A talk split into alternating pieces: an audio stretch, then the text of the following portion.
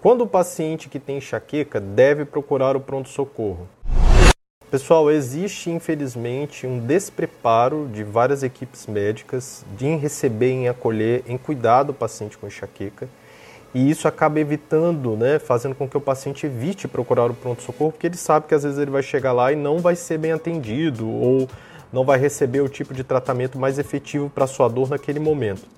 Mas é muito importante, caso você esteja apresentando muita náusea e vômito, ou você está apresentando uma crise de dor de cabeça muito forte, ou você está com sintomas como dormência, alteração visual e principalmente com alguma alteração do tipo aura, que são aqueles pontos luminosos, apagamento do campo visual, ou uma sensação muito grande de desequilíbrio, dormência, formigamento. Então, toda vez que a dor é associada a algum sintoma neurológico como esse, é muito importante que você procure o pronto-socorro.